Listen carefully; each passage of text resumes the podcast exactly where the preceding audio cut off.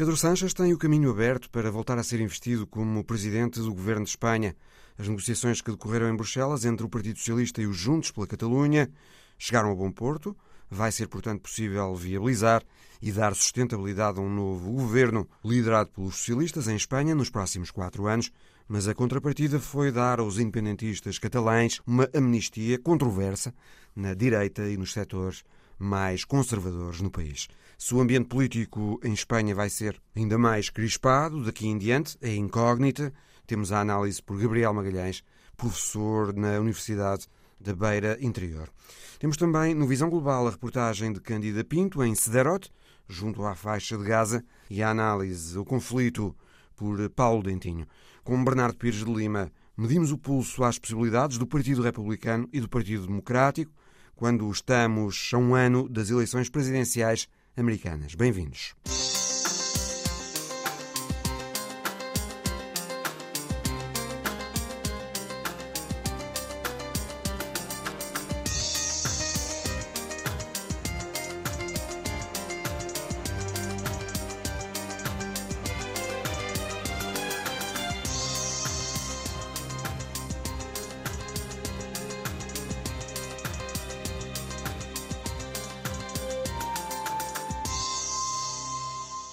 Acordados em Bruxelas a amnistia e o acordo político entre o Partido Socialista Espanhol e os separatistas do Juntos pela Catalunha, que permitirão viabilizar a investidura de Pedro Sánchez como chefe de um novo governo espanhol e depois garantir o apoio a esse governo nos próximos quatro anos no Parlamento de Madrid. A amnistia vai abranger todos os que, direta ou indiretamente, estiveram envolvidos no processo independentista desde 2012 até 2023 inclui, claro, os que estiveram envolvidos na organização do referendo na Catalunha em 2017, com o líder dos Juntos, eh, Carlos Puigdemont, à cabeça. Gabriel Magalhães, boa tarde, é professor de Literatura Portuguesa e Espanhola na Universidade da Beira Interior, cronista do jornal catalão La Vanguardia. Esta amnistia que Sanches agora oferece e que antes recusava, esta amnistia pode facilmente ser entendida como uma troca para o benefício pessoal de se manter no poder. Isso pode fragilizá-lo no novo mandato, professor? Pode funcionar como uma espécie de pecado original do governo que o fragiliza? É, boa tarde. Um, sem dúvida que essa leitura tem sido muito apresentada pela direita, pelo Partido Popular uh, e de uma forma até muito veemente por parte do, do Vox. E aqui eu acho que deveríamos recordar umas palavras de Pedro Sánchez, uma expressão, fazer da necessidade virtude. Este é talvez o segredo desta amnistia. Por um lado, ela é necessária para que possa existir um, um, governo, mas por outro lado, também é necessário desinflamar a sociedade espanhola e a sociedade, sobretudo na Catalunha, e a amnistia é um processo essencial para isso. Eu gostava só aqui de recordar que a amnistia vai abranger uh, não somente os grandes nomes, os, os grandes protagonistas do processo independentista catalão, mas também pessoas que estiveram envolvidas nele simplesmente como responsáveis de áreas do governo da Catalunha, uh, digamos assim, pessoas intermédias que têm neste momento situações muito complicadas por causa do processo independentista e que nem sequer foram uh, os grandes uh, líderes do, do processo. Por isso, a amnistia é uma forma de pacificação da sociedade catalã. Acredita, Agora, portanto, que, é que o conflito catalão pode ficar, digamos, estabilizado, pelo menos, nos próximos anos, depois deste Exatamente. acordo? Exatamente, é, é isso que vai acontecer e ontem mesmo o antigo presidente do governo, José Luís Rodrigues Zapatero, disse: voltamos ao ano 2006, o ano 2006, o ano em que a Catalunha tinha um novo estatuto que iria resolver os problemas da relação entre essa autonomia, entre essa nação-região, não se sabe bem o quê, uh, e Espanha, e de facto voltamos outra vez ao, ao, começo de um, de, um, de um processo que não se devia ter desviado. Mas o líder do PP, Alberto Núñez eh, Feijó, disse que a amnistia vai reforçar o conflito catalão, vai devolver protagonismo ao independentismo, que até tinha perdido votos nas últimas eleições. Isso pode acontecer, considerando que o Juntos não deixou de reivindicar a validade do referendo de 2017 e da Declaração de Independência a seguir? É, é, é uma questão é, curiosa porque todos nós podemos, de alguma forma, praticar o desporto, é um desporto livre da profecia política. De qualquer maneira, eu queria lembrar que este governo também tomou uma medida que é a medida dos indultos, uh, o perdão, portanto, aos líderes independentistas que estavam, estavam nas, nas prisões espanholas. Na altura, houve também uma grande preocupação com as consequências desta medida. Na realidade, ela funcionou bem. Nós não podemos ter a certeza, em rigor, se a amnistia vai funcionar bem ou não, só o tempo o poderá dizer, mas temos este exemplo prévio dos indultos que realmente funcionou bastante bem. E já agora uhum. deixe-me aqui pôr uma nota portuguesa. Uh, nós tivemos um, uma grande personagem da nossa revolução do 25 de Abril, Otelo Saraiva de Carvalho, que depois se viu envolvido numa organização terrorista, a FP25, que chegou a matar 10 pessoas. Uh, Otelo tinha uma responsabilidade pela autoria moral desses atentados e depois politicamente decidiu-se uma, uma amnistia. E apesar de haver 10 mortos nesta história, a verdade é que a amnistia do Otelo Saraiva de Carvalho foi compreendida e assumida pela sociedade portuguesa. Uh, não sabemos como é que vai ser com a sociedade espanhola, mas neste momento há uma, uma, uma grande um grande ruído mediático feito à frente das sedes do Partido Socialista, feito na imprensa mais conservadora. Não sabemos, contudo, se esse ruído mediático corresponde ao verdadeiro sentir da sociedade espanhola. É provável que na sociedade espanhola a amnistia se compreenda um pouco melhor do que neste momento parece. Há também uma questão prática tem a ver com as condições para a amnistia avançar. É que o PP tem o controle do Senado e pode, talvez, recorrer a uma espécie de filibuster à americana, controlando os timings e os debates no Senado e assim bloqueando a tramitação da lei da amnistia. Sim, eu queria só ir recordar mais uma coisa, que é no acordo PSOE Juntos que se assinou em Bruxelas, um dos pontos é o compromisso de Juntos com a estabilidade governativa, não só com a investidura, é mesmo o último ponto do acordo com a estabilidade da, da, legislatura. Portanto, há uma ideia, há um projeto de fazer as coisas avançarem no tempo de uma forma segura. É verdade que o Partido Popular uh, está a fazer isso no Senado e que pode não só atrasar o debate sobre a amnistia, como também atrasar toda a aprovação das leis que é feita no, no Congresso dos Deputados e que tem que ser ratificada no, no Senado, e portanto nós temos aqui uma espécie de bloqueio constitucional. E eu gostava aqui de recordar uma coisa importante, que é, no fundo, a base de toda esta situação. Uh, e penso que para os ouvintes da Antena 1 uh, eh, isto pode ser uma, uma informação que ajuda a compreender. A Constituição Espanhola é de 1978 e até hoje ela só teve duas alterações mínimas, duas reformas. Uma delas consistiu até só no acrescento de duas palavras ao texto constitucional. A outra reforma teve a ver com uh, a necessidade de equilíbrio orçamental, necessidade essa imposta pela União Europeia. Nós, em Portugal, já vamos a caminho da oitava reforma. Todos os países, ou revisão, como nós dizemos, todos os países europeus, mesmo países com constituições bastante, o termo aqui eh, legal é semi-rígidas, que não é fácil transformá-las, mesmo países como a Itália fizeram várias revisões constitucionais, a Espanha não fez isso. É uma espécie de grande erro histórico da democracia espanhola que nasce depois da morte de Franco e todos estes problemas, quer o da questão da Catalunha, quer esta questão agora do bloqueio, possível bloqueio legal de um novo governo, tudo isso surge de um trabalho por fazer, de uma falta de comparência da democracia espanhola, que tem a ver com a necessária atualização do texto constitucional. Aqui em Portugal nós eliminamos órgãos de soberania, como o caso do Conselho da Revolução, anularam-se uh, coisas tão importantes para uh, a esquerda da, de 74, 75, como a irreversibilidade das nacionalizações, tudo isso foi feito. No caso espanhol, por exemplo, Uh, refere-se na Constituição que a Espanha é constituída por nações e por regiões, e até hoje nós não sabemos o que é que são as nações e o que é que são as regiões. Portanto, é urgente, absolutamente urgente em Espanha haver um eh, debate constitucional que venha de alguma forma lubrificar, vamos dizer assim, toda esta vida política que, como muito bem diz agora, por exemplo, nas relações entre as cortes, entre uh, o Congresso e o Senado. o Senado, vai ser um, um constante conflito uh, e a Espanha não vai poder sobreviver muito mais tempo assim. O professor Gabriel Magalhães já se referiu a isto.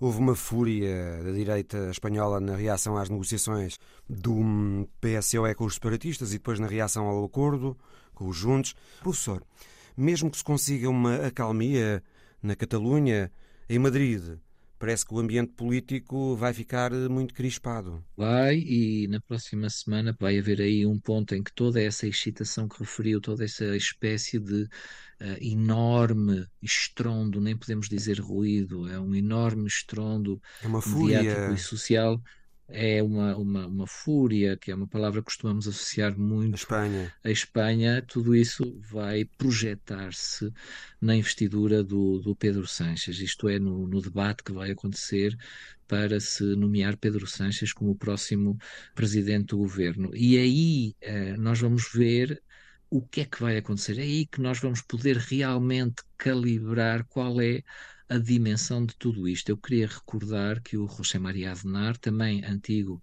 presidente do governo de Espanha, fez há, há, uns dias, e é na sequência da declaração dele que está a acontecer tudo isto, fez há uns dias uma afirmação uh, realmente uh, guerreira, quando disse que aquele que puder fazer alguma coisa que faça, aquele que puder contribuir, que contribua. Isto é, é tentar que toda a sociedade espanhola de direita ou mais conservadora se levante em armas contra este governo. Ele fez essa convocatória pública, as consequências foram aquelas que disse. Quando for o debate da investidura, pela pura arquitetura legal do, e, e democrática do sistema espanhol, vai ser nesse debate que todas essas coisas vão desembocar. E aí nós vamos ver a força que elas realmente têm ou não têm. Vão ser dias muito tensos na sociedade espanhola. E aqui também houve um fator que facilitou esta situação, foi o tempo interminável, realmente interminável, que demorou a negociação entre o Partido Socialista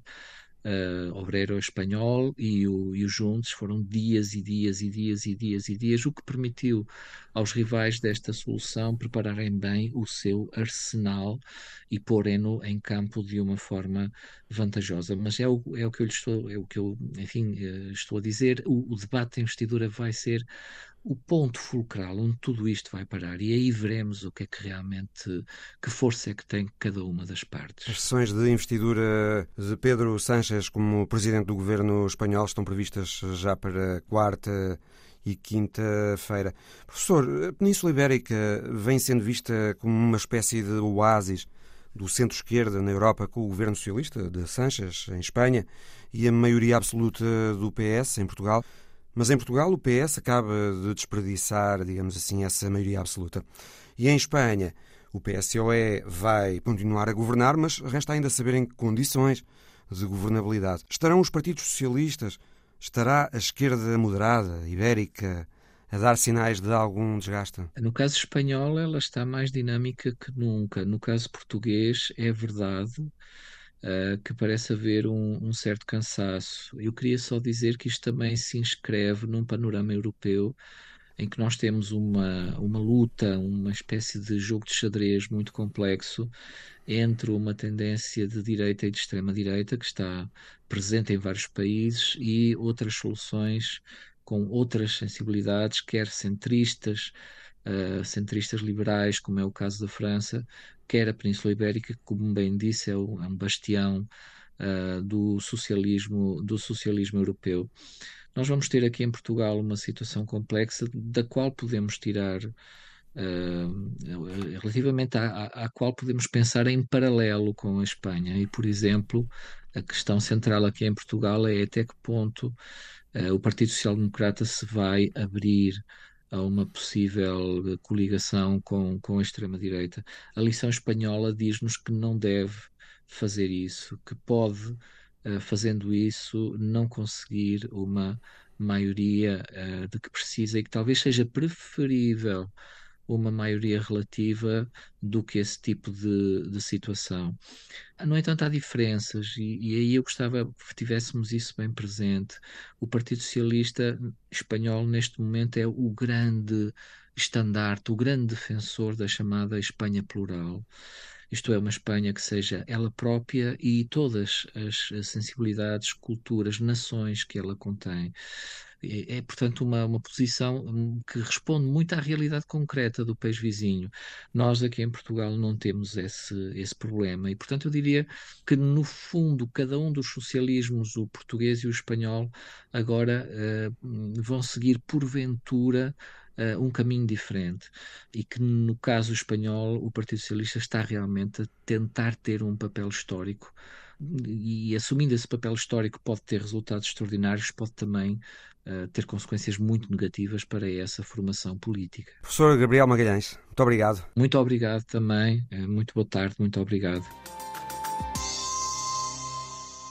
O primeiro-ministro israelita Benjamin Netanyahu prometeu pausas diárias de quatro horas para permitir que chegue ajuda humanitária a partes do norte da faixa de Gaza, onde decorrem confrontos entre as forças israelitas de defesa e combatentes do Hamas. Uma ajuda muito necessária num território que continua a ser intensamente atacado, como tem testemunhado a enviada especial da RTP, Candida Pinto, em Sderot, localidade muito próxima da faixa de Gaza. Sim, é isso que, que testemunhamos daqui. Estamos a cerca de um quilómetro da, do norte da faixa de Gaza e é exatamente isso que se testemunha, os uh, permanentes e constantes ataques, uh, uh, mesmo esta zona mais ao norte da faixa de Gaza. as forças de defesa de Israel já tinham dito que o Hamas já não controlava esta zona, contudo, os ataques mantêm-se existe essa possibilidade das pausas táticas admitidas pelo governo de Israel, mas de uma forma bastante arbitrária, ou seja, o governo de Israel diz que fará essas pausas onde considerar que é mais uh, conveniente. Está aberto um corredor humanitário para que os palestinianos possam ir e têm feito isso ao longo dos últimos dias de norte para sul da faixa de Gaza. Está prevista a abertura de um outro corredor humanitário também mais perto da costa, eh, mas por enquanto ainda não há sinal de que isso possa eh, acontecer. Por outro lado, também o poder de fogo do Hamas da faixa de Gaza para o sul de Israel ou mesmo para Tel Aviv, que era algo que se vinha a verificar quase todas as noites, nota-se que há uma diminuição do lançamento de rockets do Hamas para o território de Israel. Portanto, eh, eh, será certamente um resultado desta ofensiva que as forças de defesa de Israel estão eh, a concentrar para tentar eliminar a capacidade militar Hamas. Também essas zonas de Israel junto à faixa de Gaza, no sul de Israel, tiveram de ser evacuadas por causa desta situação.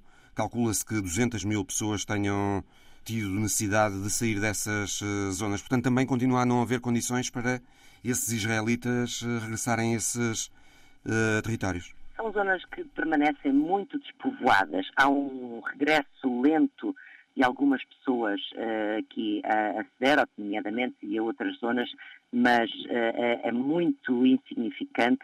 A maior parte das pessoas mantém-se fora desta zona, dado o perigo que ainda possa uh, surgir. muitos dos kibbutz que foram atacados a 7 de outubro foram totalmente evacuados.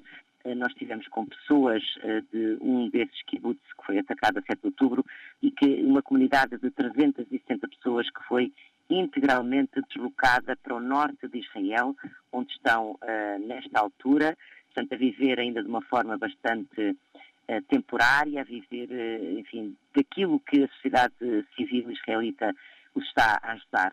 Eh, têm planos para voltar ao Sul, querem voltar ao Sul, mas só quando existirem, de facto, condições de segurança para retomarem as vidas uh, no Sul de Israel.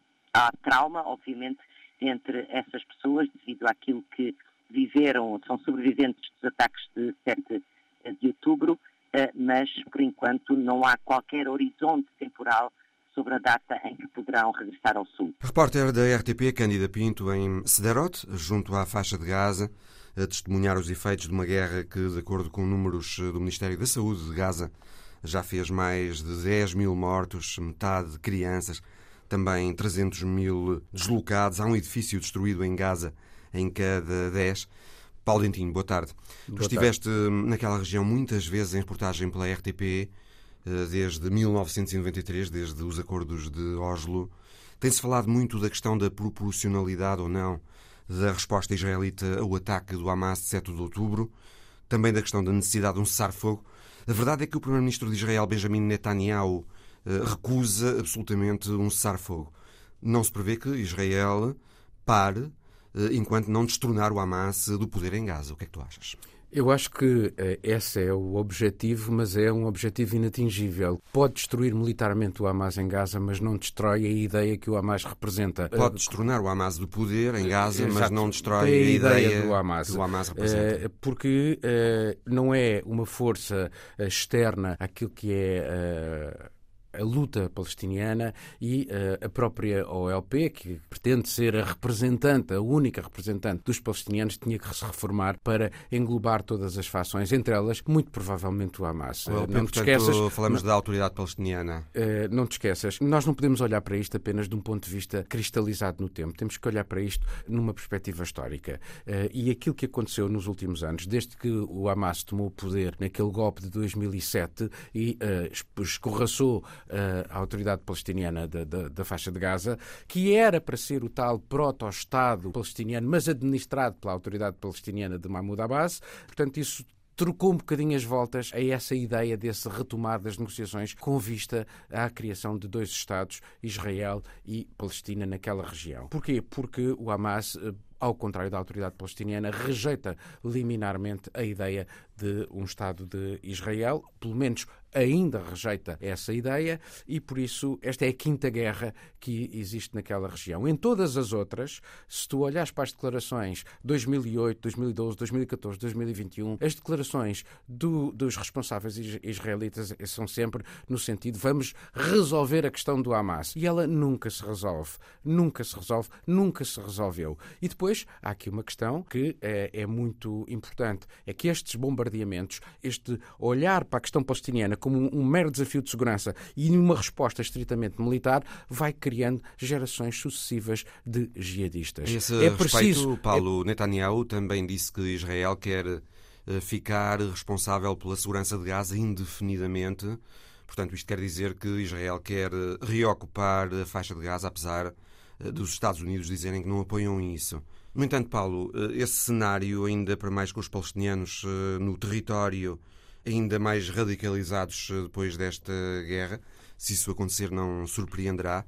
Esse cenário não parece que vá resolver nada ali.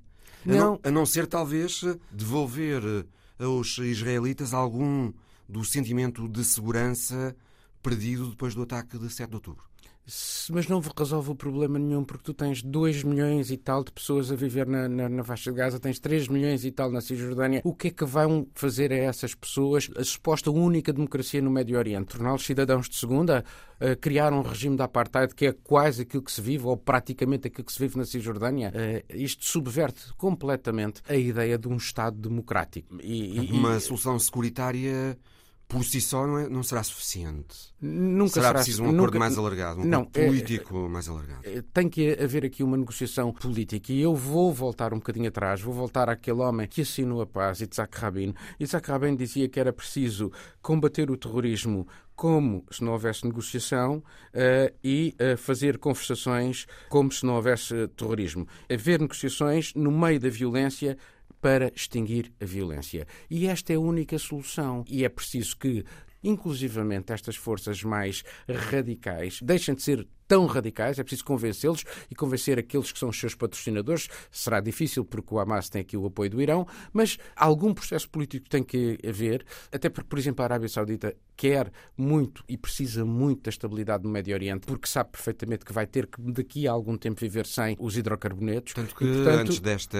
crise, a Arábia Saudita estava em negociações com Israel para a estabelecer relações diplomáticas. Estava, já havia até uma proximidade, os aviões de El Al já sobrevoavam o território da Arábia Saudita. O próprio Ben Salman disse umas semanas antes, numa cadeia de televisão norte-americana, que uh, as coisas estavam no bom caminho e depois aconteceu este ato terrorista inaceitável por parte do Hamas, que trouxe de novo a questão palestiniana para uh, cima da mesa. Mas, atenção, a Arábia Saudita fazia grandes exigências a, a Israel no sentido de haver uma perspectiva política para a autoridade palestiniana e o caminho de dois Estados, eh, que é cada vez mais difícil porque desde os acordos de Oslo de 93 triplicaram os colonatos. Tu hoje tens 700 mil uh, uh, judeus a viver na Cisjordânia, muitos deles são também muito radicais, têm uh, a ideia de que a Cisjordânia pertence a Israel, é o grande Israel, o Eretz Israel, que é algo muito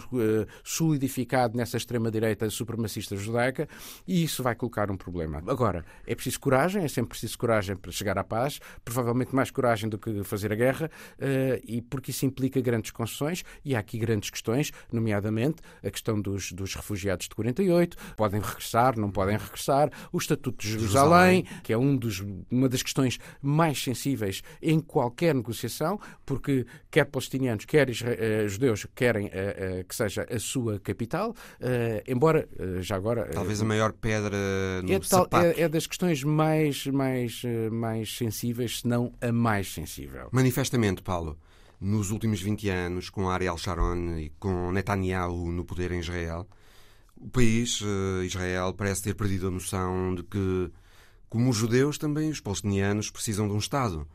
E tem havido até indícios de, diria, sabotagem por parte de Israel dessa ideia do Estado palestiniano, nomeadamente eh, fomentando a divisão dos palestinianos para fragilizar a causa do Estado palestiniano. Uh, Mário, eh, se uh, a Fatah, uh, os palestinianos têm que fazer uma grande reflexão sobre o que é que falhou do lado deles nestes últimos 30 anos, Israel também vai ter que o fazer. Até porque Netanyahu, desde o início, pelo lado israelita, o Hamas pelo lado palestiniano, sabotaram o acordo de paz de 93. e das pessoas mais ativas foi precisamente Netanyahu. Eu, eu vou até citar-te aqui umas declarações que ele fez uh, em 2019, na altura em que era preciso autorizar que o dinheiro do Qatar pudesse uh, transitar para a faixa de Gaza, neste caso entregá-lo ao Hamas, para que o Hamas pudesse pagar os, os, funcionários, pudesse pagar as pessoas que lá estão, e aquilo que ele diz, isto está documentado, não é uma invenção, está escrito.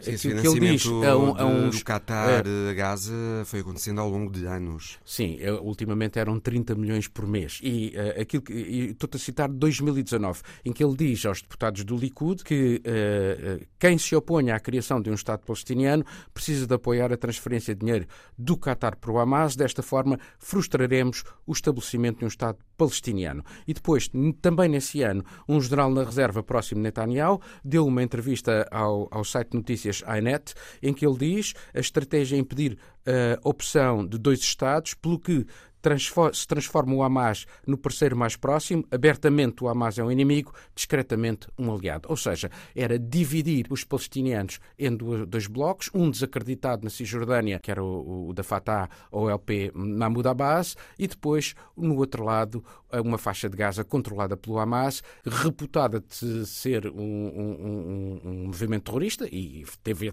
esse, de facto esse ato terrorista inaceitável, uh, e isto, na lógica de Netanyahu, impedia conversações para que pudesse haver dois Estados. Esta estratégia também está completamente arruinada e vamos ver até que ponto é que Netanyahu não vai pagar caro por esta uh, estratégia quando a comissão de inquérito, depois desta guerra terminar, porque ela vai terminar quando o inquérito surgir. O inquérito e... aos acontecimentos de 7 de outubro. Exatamente. Paulo, procurando olhar para esta guerra pela perspectiva israelita, Israel tem desde sempre um contrato social, chamemos-lhe assim, que é assegurar um Estado em que os judeus não sejam mortos ou perseguidos pelo simples facto eh, de serem judeus. É muito essa a ideia fundadora de Israel. E isso foi sendo uh, garantido. Essa é mesmo a ideia fundadora, é a ideia do, fundadora Estado. do Estado. Exatamente, é e, o princípio do sionismo. Isso foi sendo garantido ao longo dos anos através de uma doutrina que combina dissuasão, alertas precoces contra ataques, a proteção interna das populações, obviamente, e depois também o envolvimento em algumas guerras. Ora, com o ataque do Hamas de 7 de outubro, essa doutrina de segurança israelita colapsou, podemos dizer.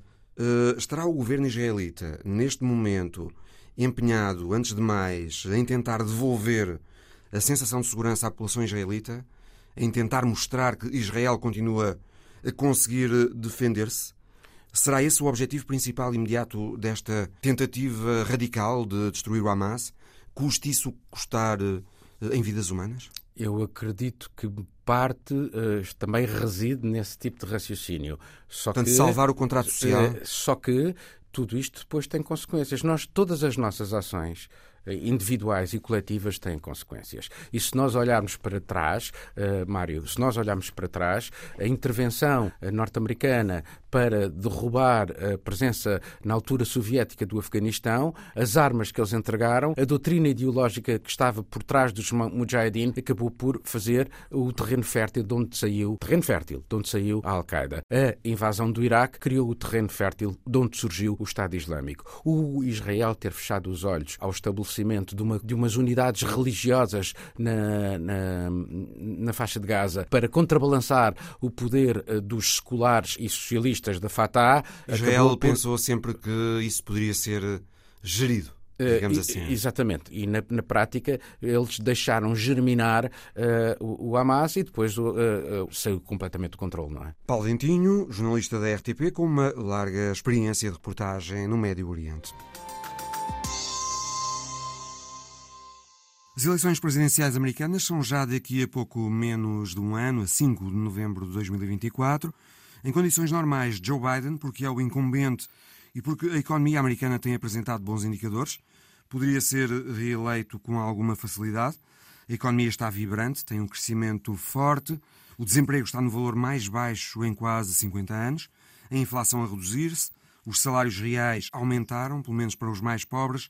É o que os democratas chamam a Bidenomics, mas a verdade é que nos inquéritos só 36% de americanos elogiam Bidenomics, mais de metade e mesmo muitos democratas acham que a economia está pior. Bernardo Pires Lima, boa tarde. Parece boa haver uma clivagem entre a situação real da economia americana e a percepção que as pessoas têm do que está a acontecer.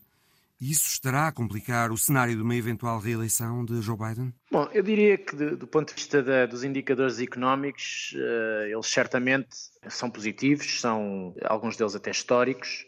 Eh, mas sentir-se-ão de diferentes maneiras, não só nas várias gerações, como nas várias profissões, como nos vários estados. E, portanto, acho que é um indicador que tendencialmente é favorável a quem o produz, neste caso o presidente em exercício, mas não esgota todo o tipo de benefício político ou eleitoral que se pode retirar daí. E o que nós temos assistido é exatamente outros indicadores mais sociais, se quiser, uh, com grande peso nas decisões eleitorais que, entretanto, vão acontecendo. Uh, nos últimos dias tivemos uh, eleições para governador em alguns estados, até com grande preponderância republicana. Pode-se dizer que essas eleições que houve a meio da semana não correram mal ao Partido Democrático. Não correram o mal. O governador exatamente. do Kentucky foi reeleito, o direito ao aborto foi introduzido na Constituição do Estado do Ohio.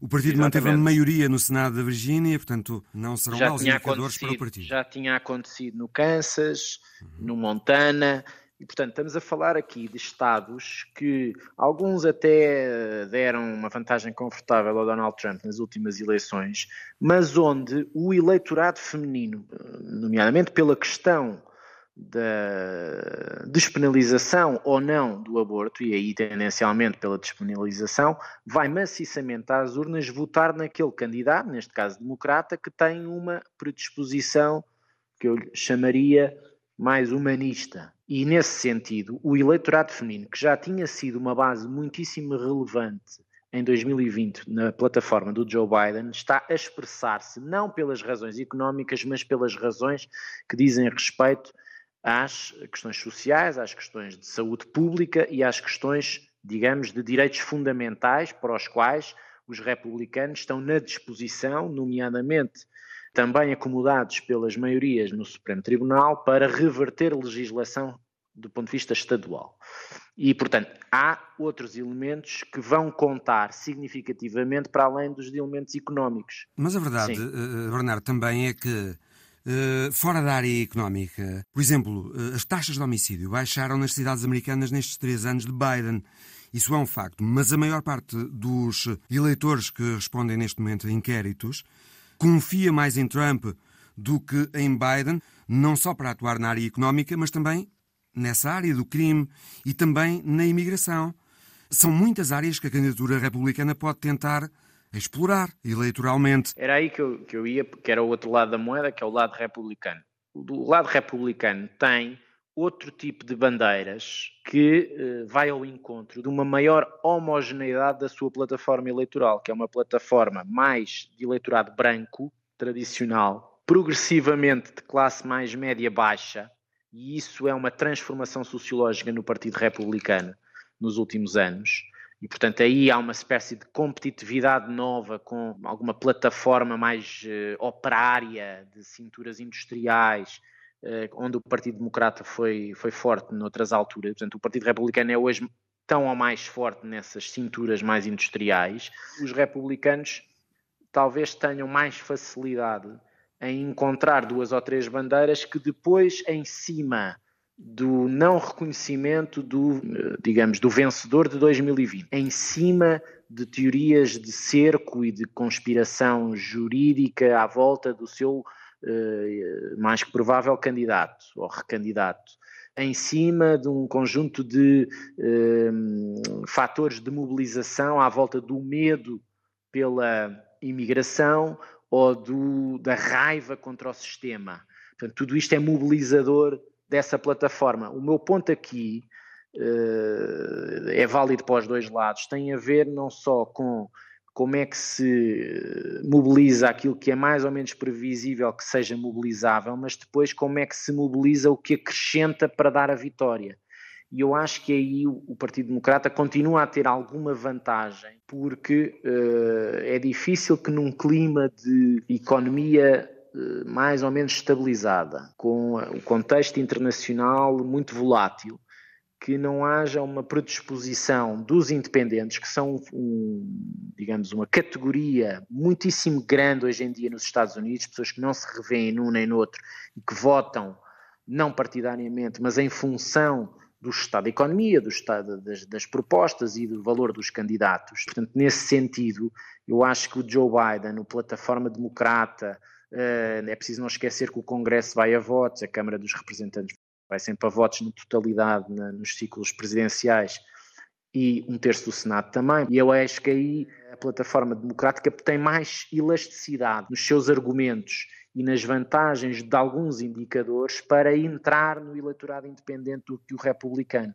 Depois pode funcionar também um outro fator que funcionou em 2020, que é o voto contra, militantemente contra o candidato Donald Trump novamente, não necessariamente porque gostam do Joe Biden, é porque não querem continuar com o Donald Trump, no caso de 2020, ou não querem regressar a um Donald Trump 2.0 ainda pior do que aqueles quatro anos. Portanto, o melhor Tem... trunfo para a candidatura do Partido Democrático será talvez a entrada em cena de Donald Trump. Eu sempre argumentei que era mais fácil o Donald Trump. Mais fácil não quer dizer que seja vitorioso do lado democrata. Estou a dizer entrada que é em cena, uma... portanto, ser ele é uma entrada escolhido do Partido Republicano. Sim, porquê? Porque já há uma experiência, já há uma experiência de campanha em relação àquele candidato, eh, àquela máquina, àquela entourage, mesmo que muitos deles já não estejam à volta do Donald Trump, alguns deles até foram presos. Quer dizer, é, é um candidato conhecido nas suas manhas, nas suas artimanhas, na, na forma como usa e abusa da, do cerco e da conspiração. Vale a pena olhar para sondagens que foram publicadas recentemente, para os seis estados que se acredita que vão decidir as eleições. Uh, em cinco deles, Arizona, Geórgia, Michigan, Nevada e Pensilvânia, Trump lidera com pelo menos quatro pontos, Biden só lidera num deles, no Wisconsin, e com dois pontos. 42% de tendência de voto hispânico em Trump, nesses estados, e 22% de afro-americanos pró-Trump também.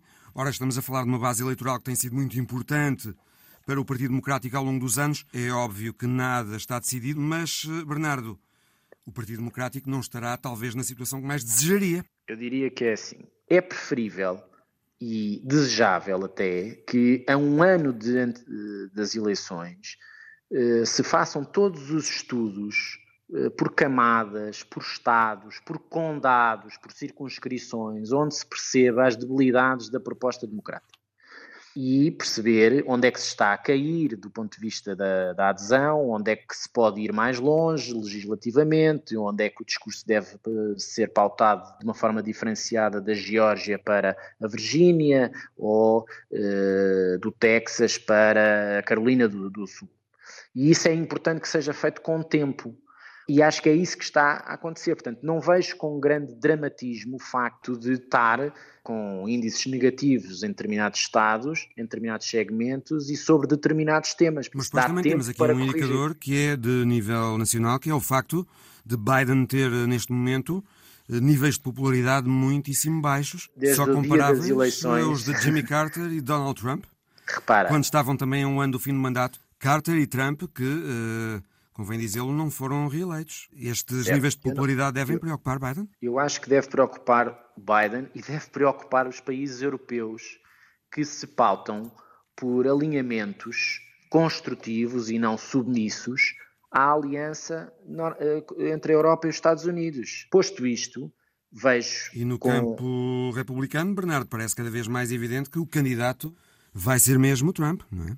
Mas eu acho que é... As primárias começam já em janeiro, no Iowa, e as vamos perspectivas ver, vamos, eh, dos adversários acho de que Trump. Sim, que parte à frente. Um partido que tende a nomear um candidato que está sob seis processos jurídicos diz tudo sobre esse partido político e diz tudo sobre a saúde da democracia americana neste momento. Portanto, o Trump continua com o partido na mão, digamos. Nada parece afetado. Capturou o partido. Nem os processos Há vários ciclos eleitorais. Capturou o partido, embora já se notem, mesmo nas primárias, vozes que se tentam distanciar dessa linha. Têm mais capacidade para ir longe ou menos? Acho que ainda o partido está de tal maneira capturado nas suas bases pelo trumpismo que é difícil que esses candidatos tenham sucesso. De qualquer das maneiras, ele tem 60% dos eleitores nas primárias republicanas. Aliás, ele nem tem sentido necessidade ele de não vai debates. aos debates, não uhum. vai aos debates, pronto. Mas o, o meu ponto é, é preferível que os democratas sinalizem as suas debilidades com o tempo do que estarem depois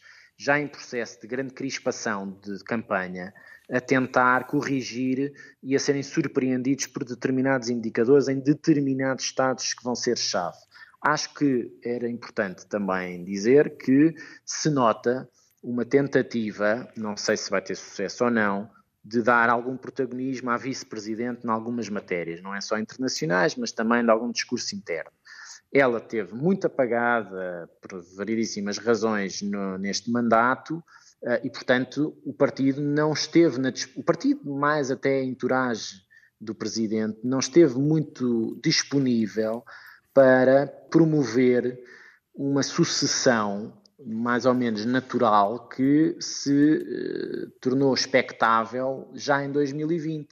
E, portanto, no horizonte do, do eleitorado democrata, para campanhas presidenciais com esse perfil e uh, estatuto, há um certo vazio um certo vazio de pedigree presidencial. E, portanto, é preciso produzir em tempo útil alguém que, faça a idade do presidente, possa acrescentar valor no ticket em que as pessoas, quando vão votar, sintam que estão a votar em alguém já com uma certa idade, mas que, por esta ou por aquela infelicidade da vida, pode ser substituída à altura por uma vice-presidente ou um vice-presidente. E essa questão da idade e das debilidades físicas que se vão evidenciando, sete em cada dez eleitores na América acham que Biden está demasiado velho para ser presidente.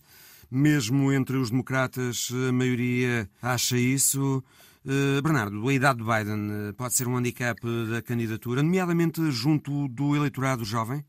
O está próprio, a ser. O próprio David Axelrod, o estratega Sim. que ajudou a eleger Obama, já terá sugerido, ainda que de forma discreta, que se calhar. Biden não devia ir a jogo. Sim, o David Axelrod, que eu por acaso conheço bem, Uh, disse isso e depois tentou corrigir o tiro. De uhum. qualquer das maneiras, não deixou de identificar um problema que as sondagens todas uh, indicam, que é um desconforto com a, digamos, eh, a segurança e a longevidade que um político com estas características e nesta função manifesta. E isso é preocupante para vários setores dos democratas, aparentemente. E é por isso que eu há pouco reforcei a ideia de que o partido, a máquina democrata e, sobretudo, eh, quem está mais próximo da, da campanha presidencial está a tentar que a vice-presidente tenha um papel mais ativo para que o equilíbrio do ticket seja uma vantagem e não seja uma desvantagem. E ela, com a sua juventude, com a sua entrada eventualmente, no, melhor até no eleitorado feminino e em alguns eleitorados uh, de minorias étnicas, que possa fazer alguma diferença construtiva para acrescentar uh, valor à, à candidatura dos dois. Coisa que alguns dizem que aconteceu uh, em alguns setores eleitorais em 2020, mas que se torna ainda mais uh, necessário com a identificação de que a idade é um problema eleitoral para o Joe Biden. Análise de Bernardo Pires de Lima. Obrigado, Bernardo. Obrigado, Mário. No Quênia, esta segunda-feira é feriado. É Dia Nacional da Plantação de Árvores. É a história da semana da Alice Vilaça. Monday, the 13th of November, has been declared a special holiday for you to plant trees. O Quênia tem novo feriado nacional no calendário e diz que é para plantar árvores. 13 de novembro é agora o Dia Nacional da Plantação de Árvores.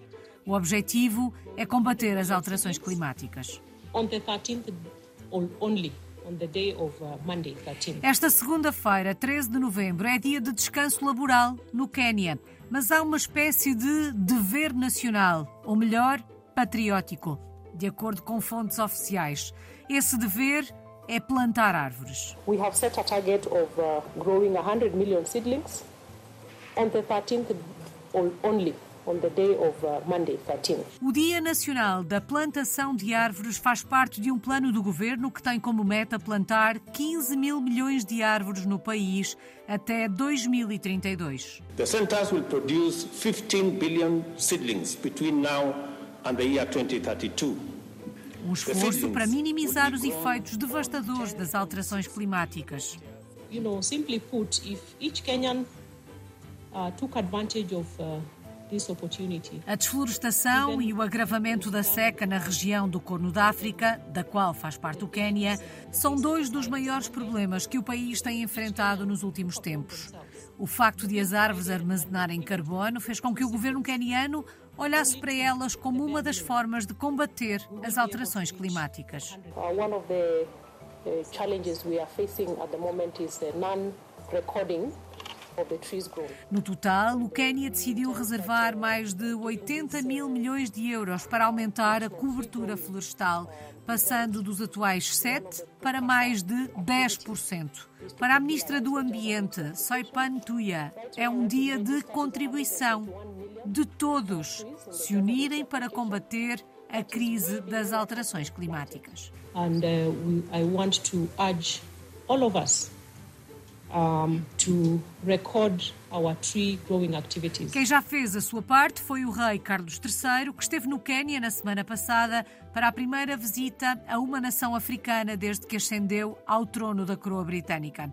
Enquanto esteve no país, o rei Carlos plantou uma árvore na Casa do Estado, em Nairobi, e também na floresta Karura, que está associada à falecida ambientalista e ganhadora do Nobel Wangari Maathai. O Visão Global volta para a semana. Até lá.